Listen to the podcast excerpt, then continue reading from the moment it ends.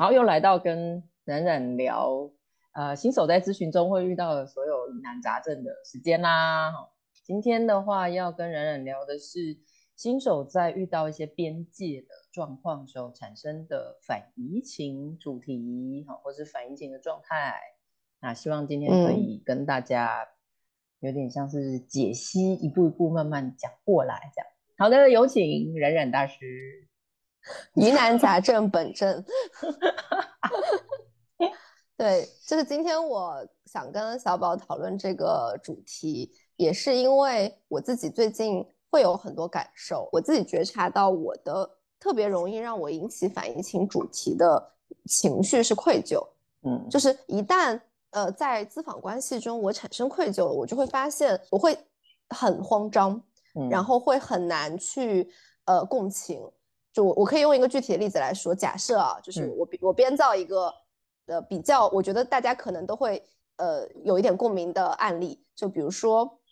呃这个来访他特别的需要这次的咨询，你知道他处在一个困境里面，但是呢他因为一些原因他迟到了，他迟到了十五分钟，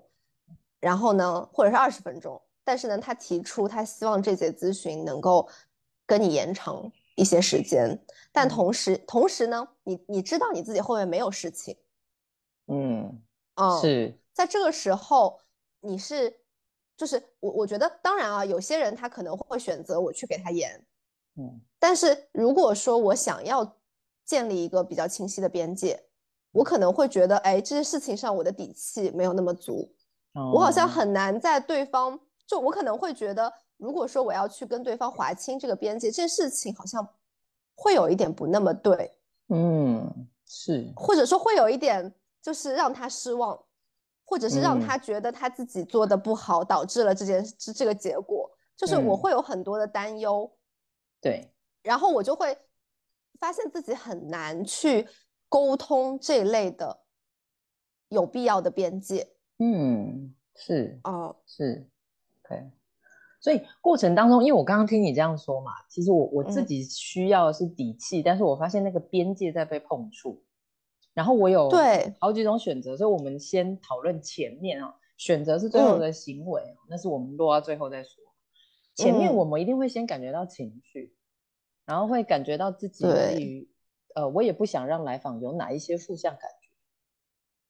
对对对，我会觉得在那一刻啊，就是在我什么都不知道的时候。我当下那个特别明显的感受就是，我这件事情可能不太对，或者不太好，就是好像是那种我应该去做这样这件事，可是这件事好像不对劲，嗯，然后我就会很害怕去去做这件事，并且我会设想，哎，万一他拒绝了怎么办呀？万一怎么怎么样怎么办呀？嗯，我就会就是当当我开始在预想、预演、脑内预演这些场景的时候，其实。我我我会后来回过神来，就会有一个感受，就是那个时候我一定不是跟他在一起，而是跟我，而是在我自己的情境里面，在反复的去琢磨，并且在那个时候我是没有什么心理资源去看到对方真正的需要的，嗯，而是就是会有那种特别呃想要去避免自己犯错，或者是想要去补偿对方这些情绪，它都是跟我自己有关的，它跟对方其实没有什么关系，是。确实没，确实如此，确实如此。但是你这些情绪也是透过跟对方呃合作，或者说互相交换了一些问话之后，那个情感情绪的部分交融起来之后才有的感觉呀。嗯嗯嗯，就是有一种，就是如果说这个来访，我我可能过去跟他的工作中，我觉得他有点脆弱，或者是他很需要我的咨询。就是在我的认知中，或者说我对他这方面的共情很强，我就会发现那个边界是特别对我来说，可能别我我不确定大家是不是都有这个困扰，但是对我来说，这个就是对我很困难的一件事情。是，所以你看，刚刚那样子过来，我们可以慢慢解读，就是好像我一开始感觉到有一点不太对劲啊，不管哪一种，不管是情绪上不太对劲，或是我认知上不太对劲都没关系哈。第一个可以好好意识到自己的情绪或是反应型的钥匙，其实就是那个不太对劲。对对对对对，就是我觉得我很慌张，然后我觉得我很害怕某种情境，我觉得我在特别极力的想要避免某种情境发生，我觉得这就是那个信号。嗯，没错，很好的观察自己啊，对不对？就是你看，你刚刚又可以说了更更多个，大家可以试着帮自己说说看。刚刚冉冉说的是慌张跟害怕，你可能进入反应情的时候，你可能是另外一些情绪的样子，但是可以让自己说说看，因为当你说他们的时候，就像冉冉现在这样说的时候，就是把自己某一些东西叫出来，更好的看见。对对对。我就发现，好像一旦我处在一个慌张和害怕的状态的时候，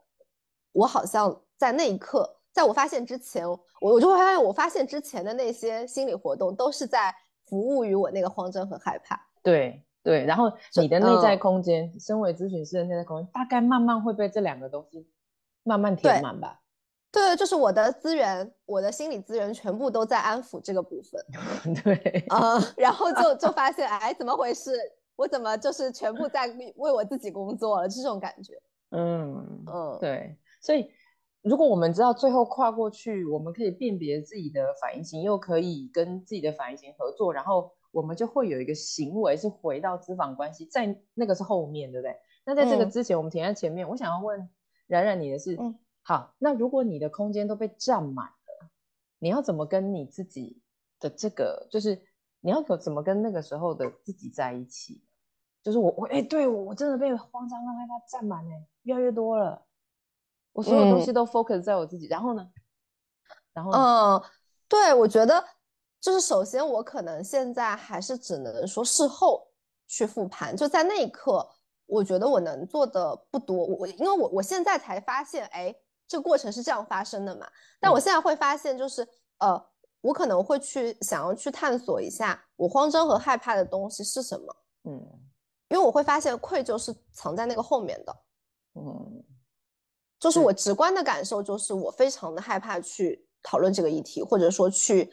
划清这个边界，对。但为什么我会害怕呢？是因为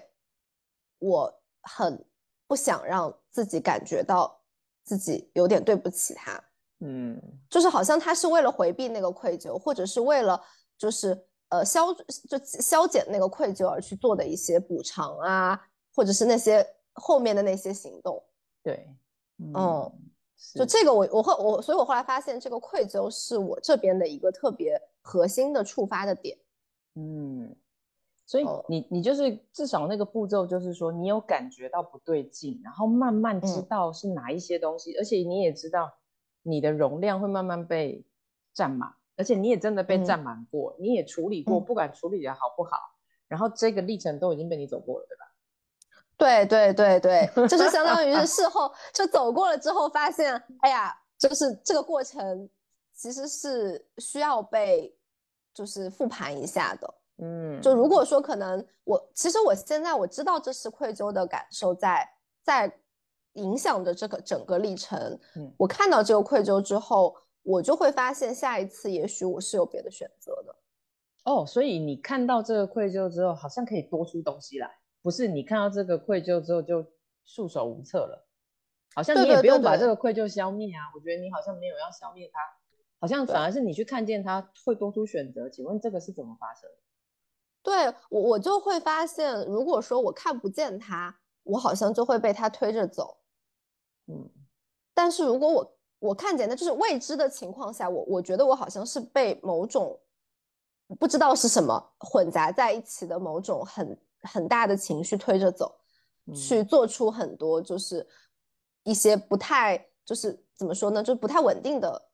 状态下的一些行为，就是为了去消消减它，或者是为了去应对，对，就有一点像是在那个漩涡里面挣扎的状态，对。但是，一旦我发现啊，这里有一个漩涡。我看到它了，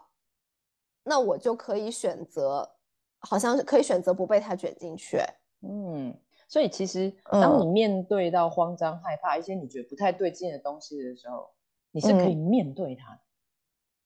嗯嗯嗯，我就会知道哦，哎，我这里现在产生了这样子的一个情绪，可能是因为我有一点担心、愧疚。嗯。哦，然后我我知道我自己好像有一点担心这个，而这个是我的议题。其实我会觉得好像可以不被卷进去。所以你除了自己面对之外，你有你有试过什么方式可以让自己更好的面对吗？呃，跟咨询师讨论。OK。对啊，就是因为我其实会觉得这种反移情的议题，它本身其实跟我自己的经验，跟咨询无关的经验，就咨询外的经验是很相关的。嗯嗯，然后就是一方面我会觉得，呃，我自己可能会比较好奇，就对对这个部分我是很好奇的，我是愿意去探索的。嗯嗯，然后我我会觉得跟咨询师去讨论一下，哎，我为什么会产生，或者是跟督导去讨论一下。就是我为什么会呃在这个情境下会产生这样的情绪？这样的情绪它是在表达什么？嗯，哦，就是我更好的去看到他，我好像就能够更好的去跟他相处。嗯，确实，对，对，我觉得好像也不需要去呃消除它，因为我其实觉得愧疚本身也是一个很好的信号，就是提在提醒我们不要做出伤害来访的事情嘛。嗯，没错，对吧？哦，所以，我我也没有很想要消除它，我只是不想要被它推着去做一些，就是被它推着影响到我的稳定性。嗯，确实，确实，嗯，OK，